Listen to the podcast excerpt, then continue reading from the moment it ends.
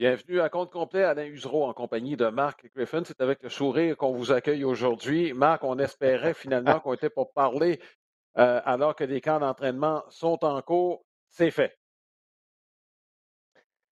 Euh, ouf, hein? On va, c'est un soupir de soulagement, Alain, parce qu'il faut, le dire, dans les, les dernières semaines, on pensait qu'elle allait avoir entente, euh, ça négociait jusqu'à tard, en fait, dans la nuit pour que le lendemain, euh, finalement, on n'était pas si près que ça. Alors, c'est arrivé à quelques reprises pour euh, finalement une entente qui, euh, bon, je ne veux pas chercher des gagnants nécessairement, mais je vais dire une chose, Alain, c'est que les joueurs ont quand même fait des gains importants. Les joueurs voulaient que le groupe de 0-3 ans, donc les, c'est ceux qui sont ne sont pas admissibles à l'arbitrage, en fait, soient, soient un petit peu mieux servis, on va dire ça comme ça. Et euh, je pense que le fait qu'on augmente donc le salaire minimum, qu'on a ce fameux pool pré-arbitrage maintenant, euh, bon, tout ça font en sorte que on a quand même comblé des choses intéressantes. Euh, par contre, personnellement, je trouve que d'augmenter le fameux, on va l'appeler la taxe de luxe, l'espèce de plafond salarial déguisé, honnêtement, ça n'aidera pas le baseball parce que les équipes comme les Pirates, puis les Reds, puis bon, les, équipes à plus euh, petit marché, ben, inévitablement vont voir les plus riches dépenser davantage, probablement au détriment de. Alors, les joueurs, oui, gagnent à aller chercher des salaires additionnels, mais ça n'aide pas, selon moi, la parité euh, à travers le baseball. Ben écoute, euh, je ne peux pas être plus d'accord, Marc. on en a eu, on en a eu la démonstration dès le départ. Euh, les Aces d'Oakland qui échangent Chris Bassett au Mets de New York. là, euh, c'est clair que les deux maps vont suivre. Si ce n'est pas pendant le camp d'entraînement, ça va être pendant la saison. Au mois, de juillet, ils ne seront plus là, les deux maps, si on lit entre les lignes. Oui, ben, du côté des Aces, effectivement, il y a beaucoup de, beaucoup de rumeurs dans le cas de Matt Olson, davantage, je dirais, dans le cas de Olson au premier but. Les premiers buts, il y, en a des très, très bons dans le baseball actuellement, mais euh, bon, les gars sont dans la fleur de l'âge. Euh, c'est vrai que les A's, ça regarde pas trop bien là, avec le départ de Bassett. Euh, du côté des Yankees, ben, pas des Yankees, mais bien des, Mets, ben, on va dépenser. On l'a dit, le propriétaire dit, écoutez-moi, là, les, les pénalités, parce qu'on sait que la, bon, les pénalités de, de, la taxe de luxe, en fait, la taxe de luxe a augmenté, mais il y a aussi trois niveaux de taxation et euh, ça ne semble pas faire peur aux équipes, euh, disons, de marché assez riches. Oui. Puis euh, d'ailleurs, qui sont peut-être enclins à moins dépenser. On y reviendra tantôt avec les transactions qui vont être effectuées et les embauches. ça ne réglera pas le problème du manque de parité. Moi, je pense qu'il y a ça. Et ce que, ce que j'ai retenu aussi, c'est que je ne sais pas comment ça se vit à l'interne au sein de l'association des joueurs, mais il semble y avoir un schisme, euh, en tout cas, qui, me semblait évident pendant la négociation, même avant, et là, avec le vote, Marc, excuse là, mais il y a un sérieux examen de conscience à l'intérieur de l'association des joueurs qui va se faire, là, parce que là, tu avais le groupe de Scott Boris et tu avais les autres. Euh, je m'excuse, le groupe de Scott Boris gagne peut-être beaucoup d'argent, mais ce n'est pas la majorité des joueurs. Ben, c'est 2% euh, Écoutez, le 69% des joueurs, on le répète souvent, mais 69% des joueurs n'ont pas fait un million de dollars en 2021. Euh, donc, c'est la majorité. Euh, mais là, vous entendez des contrats de 30 puis 40 millions, mais c'est seulement, c'est à peine 2% de ces joueurs-là. Mm-hmm. Écoute, tu parles du fameux vote. Il y a 30 représentants par équipe. Les votes mm-hmm. ont terminé 26-4, donc en faveur pour la nouvelle convention collective. Mais les huit joueurs qui étaient sur le comité euh, de négociation, eux aussi, bien évidemment, votaient. Et ils ont tous voté contre. Six de ces huit-là sont des clients de Scott Boris. Alors, ben, je pense que c'est assez évident là, que euh, M. Boris avait une grande influence ben sur ce qui se passait dans ces négociations-là. Et je pense que tu l'as bien décrit, euh, Boris qui représente pour la plupart du temps les joueurs qui vont chercher ce fameux 2% donc de 25 millions plus. Ah, bon, il y a des choses intéressantes dans la convention qui, va, qui vont aider le baseball, mais euh, ça n'a pas réglé tous les problèmes, dont celui de parité, malheureusement. Euh, mm-hmm. Il y a une belle, une belle distribution. Moi, moi ce que j'aurais souhaité, Alain, rapidement, là, j'aurais souhaité, bon, est-ce que c'est un, plancher? Est-ce que c'est une espèce d'obligation de dépenser l'argent qui est redistribué à travers, en tout cas certainement un très, très haut mmh pourcentage qui doit être, qui serait qu'on devrait euh, carrément mettre directement dans la masse salariale. Donc, forcer les équipes à dépenser cet argent qu'on partage. C'est le nouvel argent, c'est l'argent qui arrive justement de la taxe de luxe, de, bon, les, contrats de télévision. Donc, directement au côté baseball, on aurait dû forcer les équipes à dépenser de ce côté. Je pense que ce serait. Mais c'est l'association des joueurs qui ne veut pas ça. C'est ça, parfois, qui, me, qui me surprend dans ce genre de négociation-là. Exact. Euh, moi, honnêtement, c'est, je souhaite qu'il y ait un rétrécissement de l'écart entre euh, les équipes qui dépensent le plus et le moins. Donc, le plancher vient avec ça. Et j'en ai déjà parlé, on en a déjà discuté, Marc, le plancher à 100 millions qui était sur la table au départ. Donc, on, comme on ne voulait pas de contrôle bon, euh, au-dessus, autrement dit, peut-être pas question de plancher. Je veux dire, un ne va pas sans l'autre. Et le plancher à 100 millions, ben, tu, tu mets le, le, le salaire moyen déjà au départ à près de 4 millions. Là. Et on sait que ça a baissé depuis 2017, depuis 5 ans, là, le salaire moyen a baissé euh, au baseball majeur. On est autour de 4-3, 4-4.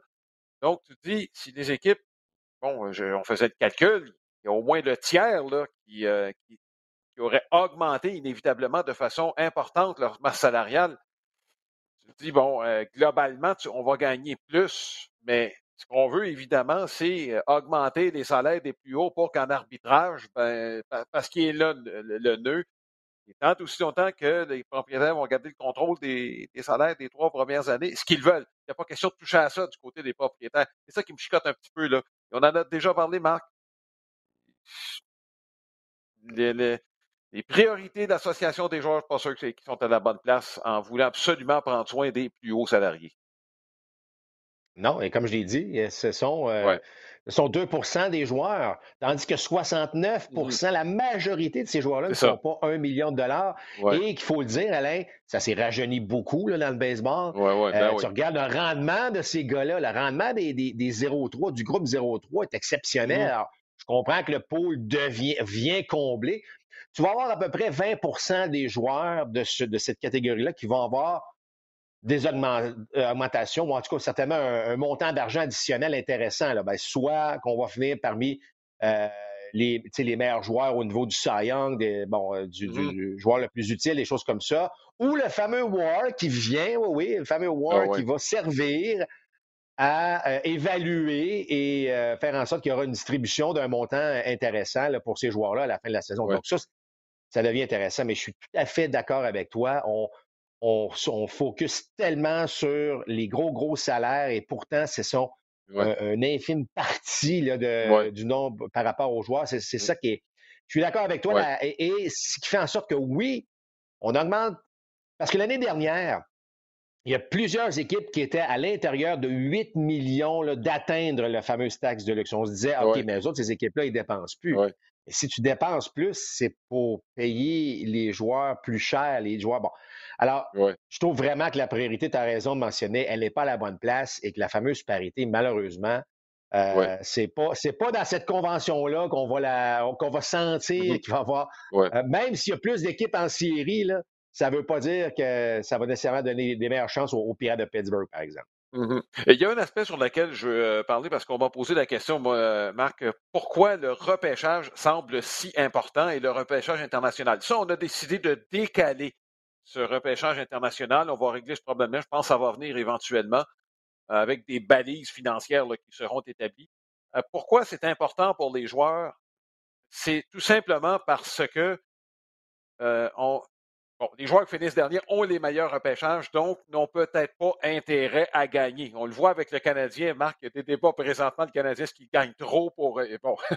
Et j'ai déjà parlé, Marc, de l'absurdité de ce repêchage à mon sens, je suis peut-être extrême, mais j'aimerais que ce soit préétabli euh, lors du repêchage et qu'une fois sur 30, tu as le premier choix, peu importe où tu finis. Euh, comme ça, tu n'as pas d'avantage à finir premier. Euh, c'est pas compliqué, Marc, parce qu'il faut se souvenir historiquement, le repêchage dans le baseball a été établi pas pour distribuer le talent, c'est pour réduire le, pouvoir de négociation des joueurs. c'est pour ça que le repêchage a été instauré. Bon, accessoirement, on a donné le premier choix aux équipes qui finissent dernier. Euh, là, bon, pendant la majorité du repêchage, Marc, c'était très aléatoire. Les premiers choix qui ont fait patate, là, il y en a pas mal plus au baseball, il y en a dans des autres sports. pense que tu vas être d'accord avec moi là-dessus. Brian Taylor, mm-hmm. que tu as bien connu, en est un bel exemple. C'est pas le seul. Là. Mais euh, la raison pour laquelle c'est ça, c'est qu'on veut empêcher des équipes de finir. On ne veut pas finir dernier, mais on sait, tu parlais des Pirates tantôt. On sait qu'ils n'auront pas de bonne saison. Les Orioles n'auront pas de bonne saison. Les, bon, les Astros, ils ont accumulé ces premiers choix-là au, début des années 2010. Euh, on veut empêcher des équipes de faire exprès pour avoir des bons choix-là. C'est pour ça que le repêchage est si important pour les joueurs. Donc, pour les joueurs autonomes, Marc, on veut enlever cette compensation-là. Je pense qu'on s'en va dans cette direction-là. Mais j'aimerais, moi, honnêtement, si tu veux empêcher les équipes de finir dernier, qu'il n'y ait pas d'avantage finir dernier, mettons le repêchage universel. Je ne sais pas, ce que tu en penses, là, mais. Euh, ben, écoute, oui, oui, moi, je trouve qu'effectivement, ça ne devrait pas être un avantage de finir dernier. Ça ne devrait pas avoir un avantage de finir dernier. Bon, là, il y a une espèce de loterie. Il y a une loterie pour les six premiers choix. Et tu ne peux pas, évidemment, avoir. Euh, ne peux pas avoir le premier choix. Là. En fait, si tu parmi les premiers choix, tout, est taxé. C'est assez compliqué, OK? Des équipes qui finissent, bon, euh, qui ne sont pas des séries, tu ne peux pas avoir des choix, deux choix de première ronde ou des meilleures chances d'obtenir des choix de première ronde deux années de suite, sinon tu vas tomber au dixième rang. C'est un petit peu plus compliqué, mais au moins il y a une loterie. Ça, ça devient, bon, euh, donc tu n'es pas garanti que si tu te laisses aller un peu, disant, écoute, on va chercher un meilleur choix, ça, ce n'est pas mmh. garanti. C'est une chose. Par contre, Là, il y a un nouveau règlement, Alain, qui, est passé inaperçu, qui revient. C'est le fameux, ce qu'on appelle le draft and follow. OK? Tu peux repêcher un joueur et attendre de le mettre sous contrat. Tu peux attendre jusqu'à un an avant de mettre sous contrat. C'est une règle euh, qui avait été établie jusqu'en, je pense, c'est 2003, 2004, 2005, là, puis depuis ce temps, ou 2007 peut-être, mais en tout cas, depuis ce temps-là, euh, ça ne pouvait plus. Il fallait signer rapidement le joueur. Moi, je trouve que ça, c'est bien parce qu'il y a beaucoup de bons joueurs qui ont été signés de cette façon-là. Bon, ceci étant dit, euh, ceci étant dit, j'aurais aimé, parce que c'est bon pour des joueurs. Par exemple, des jeunes qui sont repêchés, euh, tu vois qu'ils ont un certain potentiel, mais si on, les paye, il n'y aurait pas le montant d'argent nécessairement aujourd'hui, mais tu leur donnes un an de plus. Euh, et là, ben, ils vont chercher un montant d'argent intéressant. Ceci étant dit, Alain, j'aurais aimé qu'on augmente, avec cette règle-là, j'aurais aimé qu'on augmente le nombre de rondes. À 20 rondes, ah il n'y en aura pas une tonne des fameux drafts, autrement dit, de repêcher le joueur et d'attendre un an avant de le signer, mm-hmm. parce que tu as seulement 20 rondes. Alors, euh, puis là, après ça, ben, on va tomber dans, l'autonomie. Revenir rapidement au repêchage international. Pourquoi? sais, je sais que le baseball veut le contrôler. Pas parce qu'ils veulent tout contrôler, mais c'est surtout, il y a de la, il y a de la corruption là-dedans. Il, y a, toutes sortes de patentes. Tu sais, on, va, on serre la main d'un kid de, 13-14 ans parfois pour dire écoute, nous autres, on, ça va être nous autres, 14 16, on, va aller te chercher. Puis c'est un peu malsain. Je suis par contre d'accord avec bon, les propos de David Ortiz, par exemple, disant ben écoutez, ça faudrait statuer, il faudrait attendre d'avoir un bon plan parce que la réalité de la République dominicaine ou même du Venezuela parfois est un peu différente. Mais je pense que c'est important qu'éventuellement on tombe dans un repêchage international. Le baseball, euh, tu sais, seulement, actuellement, il y a seulement, dans le fond, les États-Unis et le Canada, les joueurs provenant de ces pays-là qui sont admissibles au repêchage. Porto Rico, exactement. Euh, ce qui fait que maintenant, ben, parce que moi, je me souviens, là, moi, j'étais joueur autonome à l'époque et quelques années plus tard, les Canadiens ont, devaient passer le repêchage. Ça n'a pas aidé, ça, les, joueurs mmh. canadiens, parce que, euh, puis à l'époque, il y avait en plus un nombre de rondes illimité, donc les, joueurs canadiens se repêchaient en 45e ronde n'avait pas beaucoup de pouvoir à ce moment-là. Donc, tout ça, autrement dit, je pense qu'éventuellement, c'est bon de s'en aller vers le repêchage international. Ça va corriger bien des tirs, mais je ne suis pas certain que ça va se faire dans les deux, trois prochaines années. Je sais qu'on a on s'est dit qu'on va, on va négocier ça à part jusqu'en juillet. Je ne sais pas si mmh. on va en arriver à une entente à ce moment-là. Mais c'est quelque chose qu'on devrait voir venir éventuellement. Par contre, je reviens rapidement. J'aurais aimé qu'on ait un peu plus que 20 rondes. Je ne sais pas qu'on se rende à 40, mais tu sais, un 25 mmh. rondes j'aurais trouvé que ça, aurait aidé euh, la façon dont euh, ce repêchage-là aurait pu être un peu plus efficace. Oui, écoute, euh, il y a des changements qui vont s'en venir de toute façon de ce côté-là. Juste dire, pour les Canadiens au repêchage, c'était un peu compliqué. Les Canadiens qui évoluaient aux États-Unis ont commencé à être soumis au repêchage en 85. C'était la première année, la première année quelques Québécois d'ailleurs, dont Alain Patnaud, qui, a, été repêché cette année-là. Je me demande si Luc Bérubé n'a pas été repêché aussi cette année-là. donc, 85, c'était la première. Toi, tu n'étais pas soumis à ça parce que tu n'avais pas encore joué aux États-Unis. donc, tu étais encore mais, mais moi, ça à ce moment-là mais ça m'avait influencé. Je me rappelle Réal Cormier, Denis Boucher, on était tous des, joueurs qui pouvaient aller aux États-Unis dans un, dans un collège. Euh, Réal avait choisi d'aller dans le Rhode Island. Il s'est dit, ben, je, je passerai par le repêchage. Moi et Denis, on était restés au Canada. On est allé à Vancouver, qui était un programme qui s'appelait à l'époque le NBA, le National Baseball Institute. Mais une des, une des, une des décisions, en fait, euh, une partie de la décision était que si on restait au Canada, on gardait notre autonomie si jamais on voulait euh, devenir joueur professionnel. Et, je pense que c'était très bon. Sinon, probablement euh, que Denis et moi, par exemple, on serait allés effectivement aux États-Unis, euh, compte tenu de se dire, ben là, on passe par le repêchage de toute manière. Euh, mais ça, a une certaine influence. Alors, parce qu'avec le 20 rondes, si on regarde le 20 rondes au niveau international, là, ben, le problème, c'est que là, on, tous les joueurs autonomes, par la suite, il y a un montant d'argent Oh, maximale qu'on peut offrir. Euh, c'est là que les gars de la République dominicaine, ou en tout cas de, Venezuela, ou peu importe, euh, aiment moins ça parce qu'on sait qu'eux autres, on les sort, on, les sort parfois de la misère là, en, venant, venant aux oh, États-Unis. Mais là, il y a un montant fixe. Il y a un montant fixe. Alors là, ça, ça, alors, ça, ça les agace. Et je comprends que ça les agace. Mais je ben pense que pour le bien du baseball, on devrait aller éventuellement dans un, dans un repêchage international. Oui, on a craint que même que ça tue à un moment donné le baseball à Porto Rico quand on l'a installé, le repêchage à Porto Rico. Et Dieu merci, il y a quelques joueurs qui ont pris ça en main, euh, entre autres Roberto Alobar, qui s'est impliqué beaucoup. Et là, je pense qu'on euh, voit très, très bien que le baseball portoricain se porte quand même bien. Euh, faut demander à la génération court présentement dans le baseball majeur. Sur le terrain, il va y avoir quelques changements, Marc. Dieu merci, le cadran s'en vient. Euh, écoute, euh, j'ai regardé, puis euh, été agréablement surpris. Moi, je pensais qu'on était pour aller dans le 20-25 secondes. Non. On s'en va dans le 12 et 19. 12 quand il n'y a pas de coureur. 19 avec des coureurs sur les buts. Ça, ça veut dire, marque deux choses. bon, regardez ce qui se passe sur le terrain. Et deux, les valeurs de but, ça va courir un peu plus. Écoute, j'aurais aimé qu'on introduise tout ça en 2022, là. Euh, ou, à mon époque, mais ça, c'est une autre histoire. oui, c'est ça. Mais, euh, mais, mais, bon, euh, on va attendre une année pour, pour voir le cadran, mais, mais ça reste que ça s'en vient. Puis ça, ça va changer bien des choses. Moi, je suis convaincu qu'on va voir une différence. On va regarder les matchs, on va dire, OK, il y a, réellement une différence en ayant un lanceur qui a un meilleur rythme, ça, c'est clair. Comme le but, bon, le but, le but a grandi je suis pas convaincu encore. Est-ce que ça va vraiment donner, bon, c'est peut-être plus un aspect sécuritaire. On sait que parfois les collisions au premier but, par exemple, ou même, bon, euh, des jeux serrés euh, au deuxième, au troisième. Je pense pas que c'est là qu'on s'en va. Les défenses adaptées, ben ça, c'est un fameux débat en 2023. Qu'est-ce que ça va donner? Est-ce qu'on verra une si grande différence? Je parle en termes de coup sûr. J'ai hâte de voir, Alain. Je suis pas convaincu, là, hein, de évidence, je suis pas convaincu de ça, mais j'ai quand même hâte de voir les résultats de tout ça. Est-ce que les frappeurs gauchers vont augmenter considérablement leur moyenne parce qu'il y a un petit peu plus d'espace? Est-ce qu'on va voir un petit peu plus de jeux spectaculaires? J'ai hâte de voir un échantillon, mais il va falloir ça aussi attendre en 2023. Moi, j'aime pas ça, Marc. Euh, c'est bon, les deux changements, j'aime pas le frappeur désigné. Euh, ça, je m'en suis jamais caché. Et ce qui s'ajoute, je dirais, ma réaction quant aux frappeurs de choix, on, euh, on, le sait que les gérants décident plus grand-chose sur le terrain. C'était peut-être le, dernier rempart face au contrôle des statistiques avancées.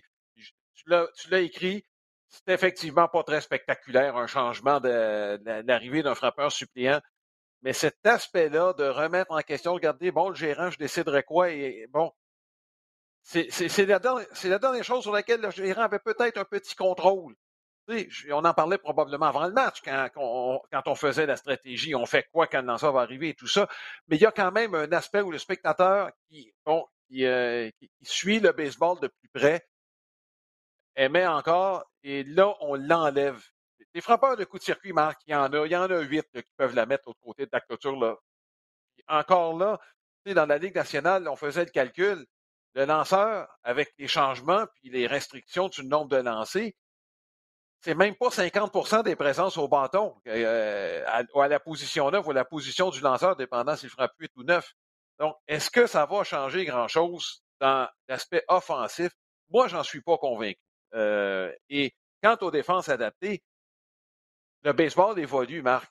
Et c'est aux joueurs à s'adapter à l'évolution du baseball.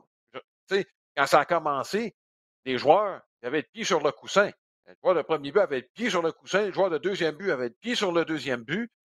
Même chose au troisième but, à un moment donné, il y a quelqu'un qui a dit ben, on va couvrir plus de terrain en les éloignant de leur but. Puis quand Babe Ruth s'y met à frapper du circuit, Marc, la réaction, c'était où s'en va le baseball scientifique? 100 ans plus tard, on a l'impression qu'on est encore là. On n'a pas empêché Babe Ruth de frapper des coups de circuit quand, quand ça a commencé. Euh, c'est l'évolution normale. Je, me demande juste euh, où on s'en va. Il y a des gérants qui mettaient cinq joueurs à l'avant-champ en neuvième manche dans des situations où il y avait trois hommes sur les buts.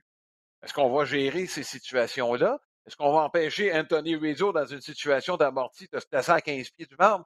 C'est ça que j'aime pas dans le, dans le contrôle, de vouloir contrôler la façon dont les équipes plus innovatrices vont placer leur défense.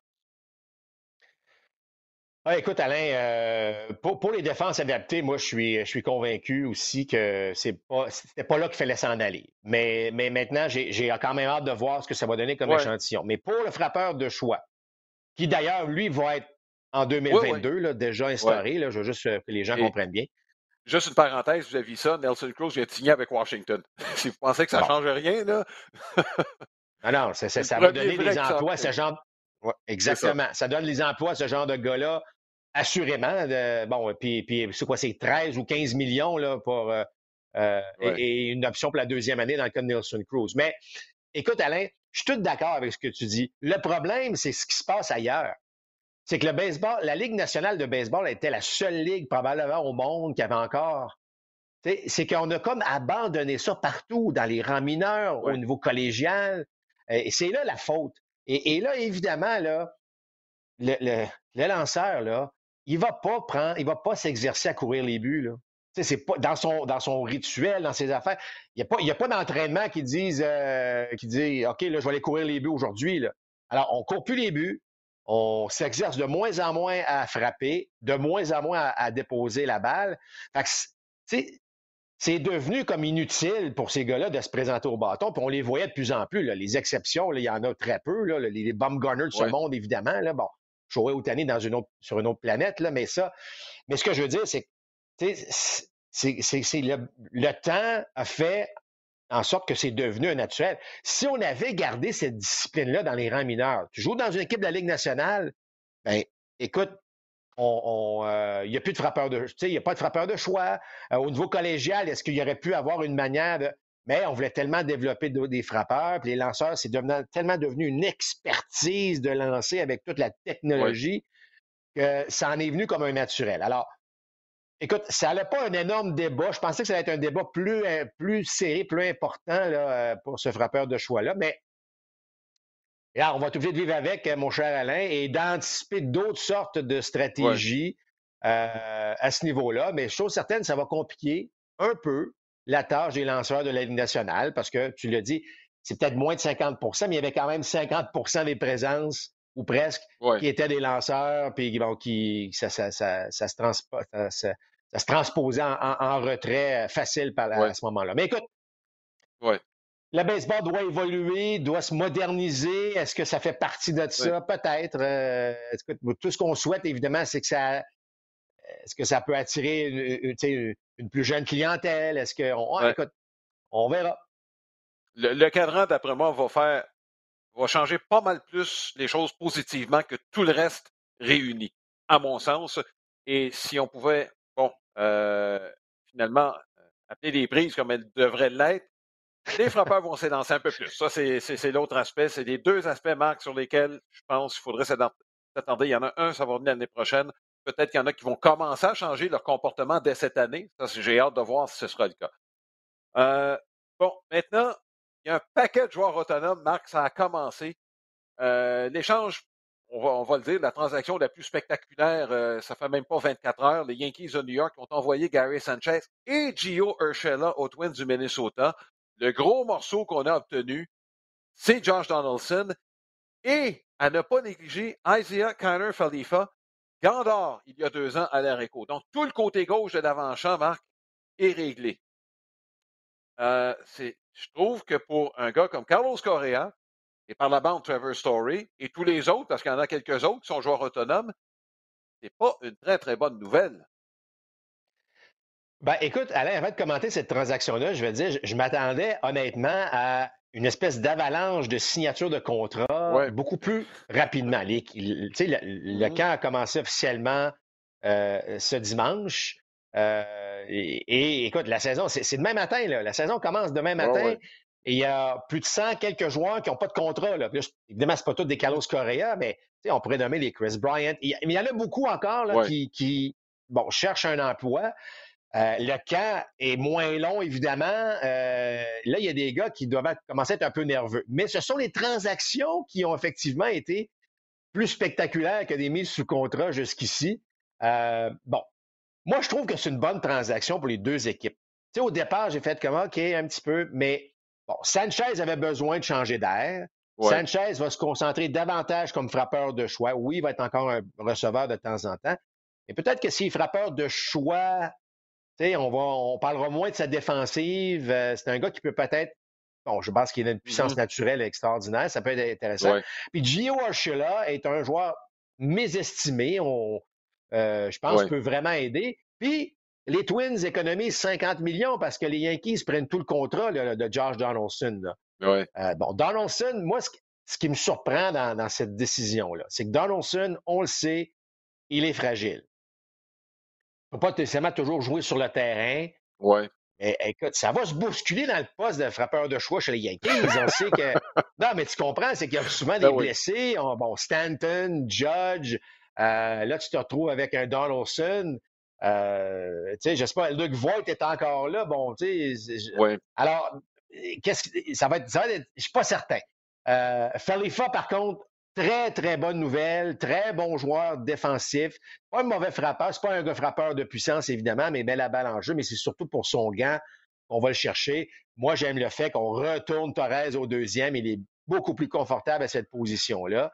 Euh, alors, tout ça pour dire que c'est intéressant pour les deux équipes, cette transaction-là. Je ne peux pas dire qu'il y a carrément une équipe euh, qui a eu le meilleur sur l'autre. Ça va dépendre évidemment du rendement de, Gary Sanchez. Et si Sanchez est capable d'en frapper 30-35 euh, comme il en est capable, ben, soudainement, ça peut devenir intéressant aussi pour les Twins du Minnesota. Bon, il y a deux joueurs de trop chez les Yankees. Aaron Hicks va revenir cette année personnellement, si j'étais parti des Yankees, je souhaiterais qu'il continue de patrouiller le champ centre. Euh, je parle de, de joueurs mésestimés, c'en est un. Le maillot, Voigt. Tu as parlé de Torres qui s'en va au deuxième. Euh, les Yankees, c'est clair, recherchent un frappeur de puissance gaucher pour aller au premier but. Il y a deux joueurs de trop dans les trois que je t'ai nommés. Euh, c'est pas fini chez les Yankees, le ménage? Non, c'est pas fini. Moi, je pense que Luke Voigt, c'est terminé avec les Yankees, mais là, hein on s'en va où avec ça? Euh, là, avec tout ce qui se passe, Freddie Freeman n'est plus euh, dans la mire des Yankees. Je pense que c'est Anthony Rizzo là, qui semble être euh, le gars visé là, du côté des Yankees. Et là, ça laisse le maillot où? Parce que le maillot devient le gars qui va de temps en temps être au troisième but lorsque Donaldson sera le frappeur de choix, puis qu'on va mettre Stanton au, champ extérieur. Bon, on va jongler avec ça. Mais tu sais, Donaldson peut être très, très bon, mais comme il va en jouer combien de matchs euh, cette année chez les Yankees? Fait que ça aussi, ça va être une question. Mais c'est pas fini absolument du côté des Yankees de New York. Il va falloir régler le poste de premier but. Parce qu'il y a, et, et, en plus, ben, euh, comme j'ai mentionné, dans le cas de Voigt, devrait quitter. Et qu'est-ce qu'on fait avec le Maillot? Parce que là, lui aussi coûte un certain montant d'argent. Puis là, ben, euh, Falifa va jouer, Torres va jouer. Euh, ça va être intéressant de voir comment Aaron Boone va jongler avec ça. À moins que Torres soit là-pas, par exemple, avec, bon, avec Luke Voigt pour un Matt Olson. Ça, c'est le genre de transaction, m'excuse, mais que les Aces d'Oakland pourraient faire. Oui, absolument. Euh, absolument, parce que là, on a un peu de contrôle encore sur Torres. Voigt malgré toutes ces saisons, on contrôle un peu son, salaire. Alors, effectivement, c'est. Euh, Matt va quitter les A's. Moi, je suis pas mal sûr que ça va se faire avant le début de la saison. et c'est sûr, les Yankees seraient une très bien meilleure équipe avec un gars comme ça au premier but. Frappeur gaucher en plus, bon en défense. oui, effectivement, ça, ça pourrait être très, très bon.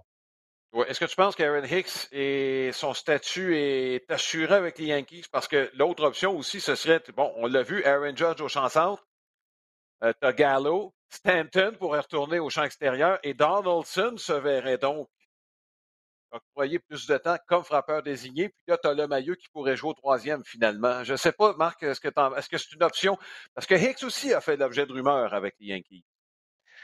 Mais on l'a vu à quel point ça prend un vrai chanson. Je m'excuse. Si on va chercher un joueur ouais, la course parce qu'on comprend que la ligne du centre est importante. Euh, est-ce que Judge peut jouer au champ, centre 30-40 matchs? Absolument. Est-ce que Stanton, euh, c'est-à-dire Judge peut jouer au champ centre 150 matchs? moi, j'aime moins un peu cette option-là du côté des Yankees. Maintenant, euh, tu as parlé de Gallo encore, qui est une autre possibilité de frappeur de choix. Donc, c'est pour ça que je dis que ça va se bousculer chez les Yankees. Mm-hmm. Et Gallo devrait jouer au champ extérieur de façon régulière. Euh, écoute, euh, c'est pour ça que Donaldson me surprend, moi.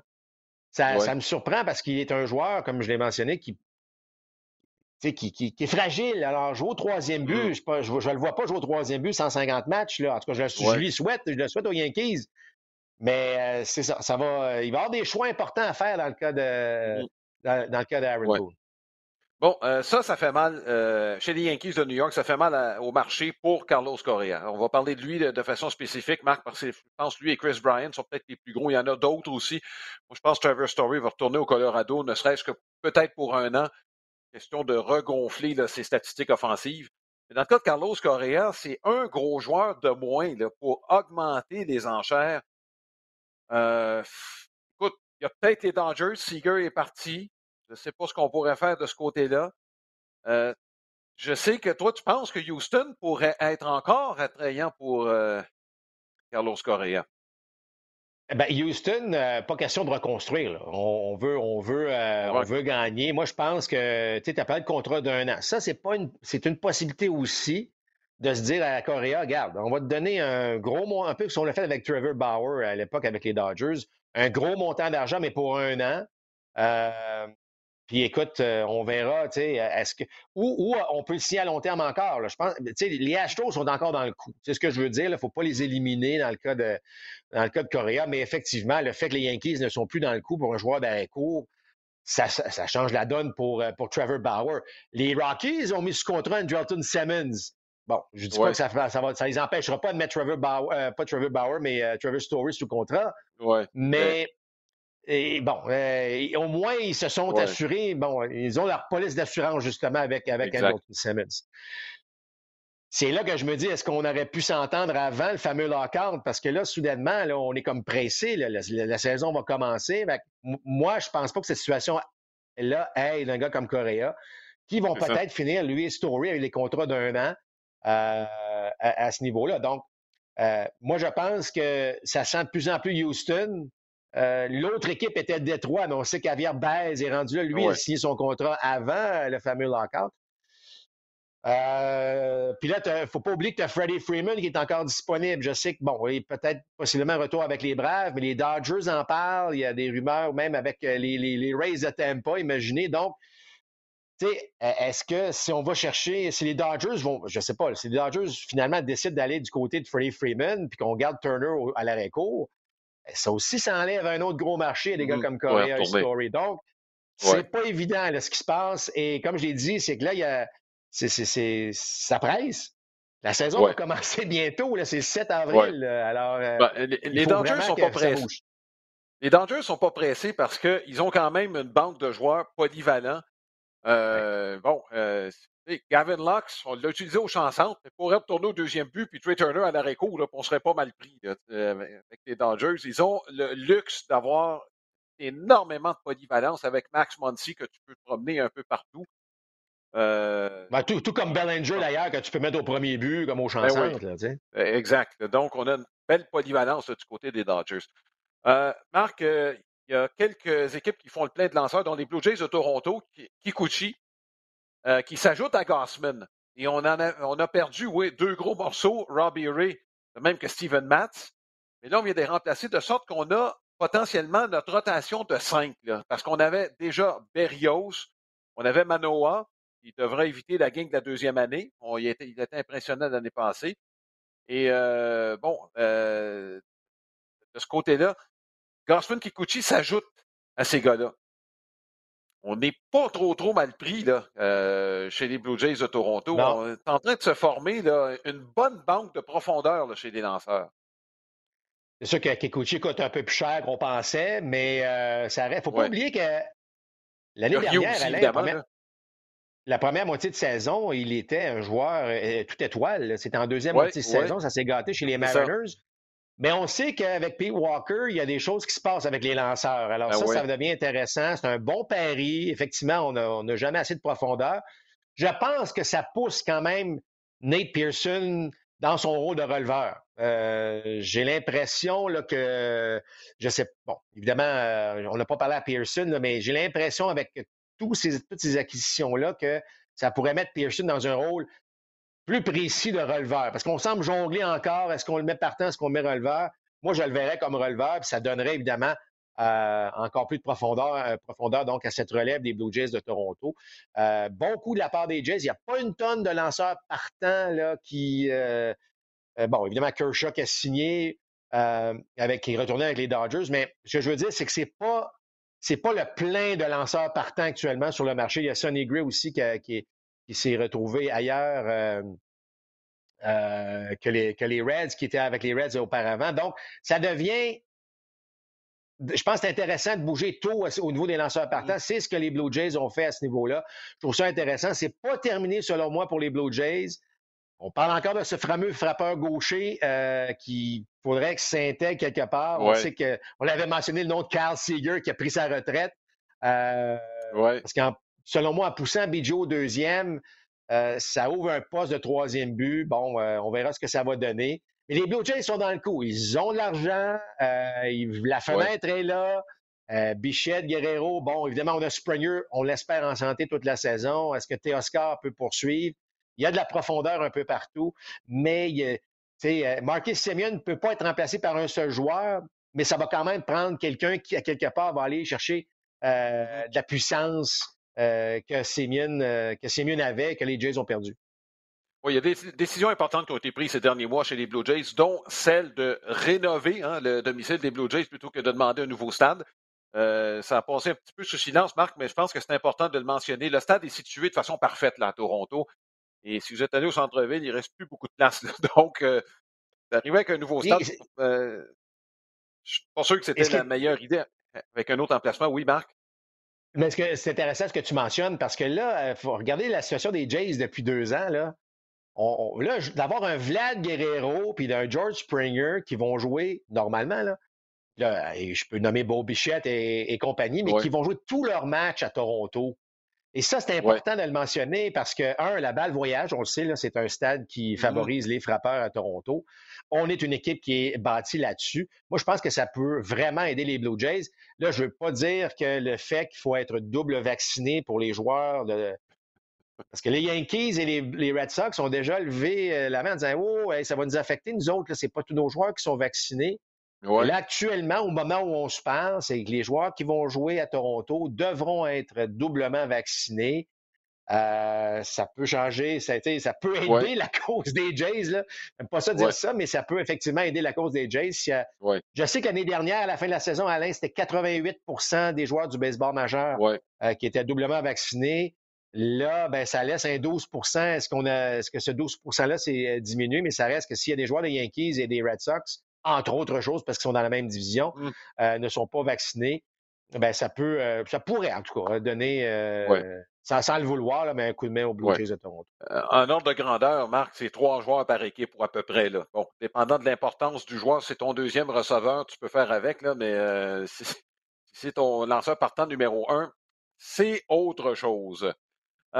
Écoute, il y a d'autres équipes qui sont en train de, se refaire. Tu as parlé d'Anton Simmons euh, qui a signé un contrat avec les Rockies du Colorado.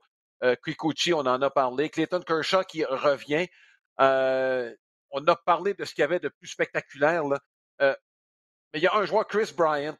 On n'en parle pas si souvent que ça en raison des. Bon, il y a Freeman qui prend la place parce que les Yankees veulent un joueur de premier but. Est-ce que les Giants ont l'habitude de nous arriver avec euh, un, sortir un lapin du chapeau? Est-ce que ça pourrait être le cas avec euh, Chris Bryant? Écoute, ils ont, euh, ils ont mis ce contrat Carlos Rondon pour un prix assez élevé. Ça, ça veut dire, du côté des Giants, qu'on, même si, bon, Buster Posey a pris sa retraite, on veut continuer sur notre lancée de l'année dernière. Euh, on a de l'argent à dépenser là, du côté des Giants. Et, euh, mm-hmm. Moi, ce que j'aime de Bryant, c'est que c'est pas uniquement un joueur de troisième but. C'est un gars qui peut jouer au champ extérieur, qui peut jouer au premier but aussi. C'est un, joueur extrêmement polyvalent et habile il a une belle valeur. Alors, est-ce que c'est ça qu'il recherche, là, voir exactement là, qui, qui, est capable de me donner un peu plus ou quoi que ce soit? Mais c'est un gars qui peut vous donner euh, certainement un rendement exceptionnel. Alors, oui, les Giants sont dans le coup, il y a plusieurs équipes actuellement. C'est la raison pour laquelle il n'y a pas eu d'entente encore euh, dans le cas de Chris Bryant, mais effectivement, lui va être en demande. Euh, une autre équipe qui a bougé beaucoup, ce sont les Phillies. Et les Phillies qui ont euh, refait un peu leur, euh, euh, leur personnel de releveur. Puis on sait que l'année dernière, ça a été la pire équipe. Ah, tu regardes ça froidement, Alain, les Phillies auraient dû, au cours des deux dernières années, pratiquement gagner championnat de cette division-là. Les Braves sont très, très, très mm. bons, là. Mais les Phillies, à un moment donné, étaient équipés pour veiller tard. Tu regardes au niveau de la. Tu regardes au niveau de l'attaque. Bon, euh, les lanceurs partants, ils ont fait du travail, mais c'est vraiment la relève qui a causé tous les ennuis. Alors, on est allé chercher Familia, Kenobo qui était déjà là, et là, on a signé, pas plus tard que lundi matin, Brad Hand. Bon, ça reste que quand même, là, soudainement, on a trois nouveaux releveurs d'expérience qui vont certes aider la cause euh, de Joe Girardi et des Phillies de Philadelphie. Parce que là, tu regardes, euh, les Mets sont en train de se faire, de se remplir une équipe, une équipe d'étoiles. Euh, les Braves qui vont être de retour inévitablement. Mm-hmm. Puis les Nationals, c'est une équipe qui a fait le plus de changements. C'est pas rien d'ultra spectaculaire, mais il y a beaucoup de changements. Donc, ça va être une division assez relevée, euh, cette euh, division Est de la nationale. Alors, les Phillies qui ont décidé de vraiment mettre l'emphase sur leurs faiblesses en allant mm-hmm. chercher jusqu'ici trois excellents releveurs, il faut le dire. Oui, dans le cas de Familia et Hand, va juste euh, falloir, si c'est des contrats de plus d'un an, de apprendre à lancer un peu plus rapidement. Ce n'est pas les plus rapides au monticule euh, dans, les deux cas, mais ils ne sont pas les seuls de leur groupe. Donc, euh, écoute, Marc, c'est le début du camp d'entraînement. Il va y avoir un paquet de nouvelles. Ça va débouler au cours de la prochaine semaine. Ça a commencé en fin de semaine, là, mais c'est loin d'être terminé, comme tu le mentionnais. Il n'y a pas juste les, joueurs du baseball majeur. Il y a plusieurs contrats des ligues mineures qui sont en train de s'accorder de, d'être accordé par les équipes. Ça va être fort intéressant de voir ce qui va se passer au cours des prochains jours. Donc, euh, moi, en tout cas, j'ai. Je t'avoue, je suis un peu fébrile quant à cette saison-là. C'est que c'est tellement compact. Tout ce qui va arriver au cours des deux prochaines semaines, c'est ce qui aurait dû arriver au cours des trois derniers mois. Non, effectivement, ça va bouger. Comme j'ai mentionné, moi, je m'attendais que ça bouge plus vite, mais je comprends là, que euh, c'est de la grosse négociation, c'est important. Euh, bon, tout le monde, parce que là, le retour au jeu s'est fait rapidement lorsqu'on a conclu cette entente-là. Euh, et le fait qu'on a plus d'équipes en série, là, éventuellement, on en parlera davantage, un nouveau format des séries, mais 12 équipes en série, ben, ça peut influencer certaines équipes à aller peut-être un petit peu plus loin justement dans leurs dépenses et se dire, ben, écoute, euh, on a une chance cette année de, se rendre loin. Donc, ça va bouger effectivement dans les prochaines semaines, mais on sera avec vous euh, d'ailleurs pour commenter tout ça. Oui. Voilà ce qui complète euh, ce balado. Restez avec nous. il y aura probablement d'autres discussions fort intéressantes à venir au cours des prochaines semaines. Salut tout le monde.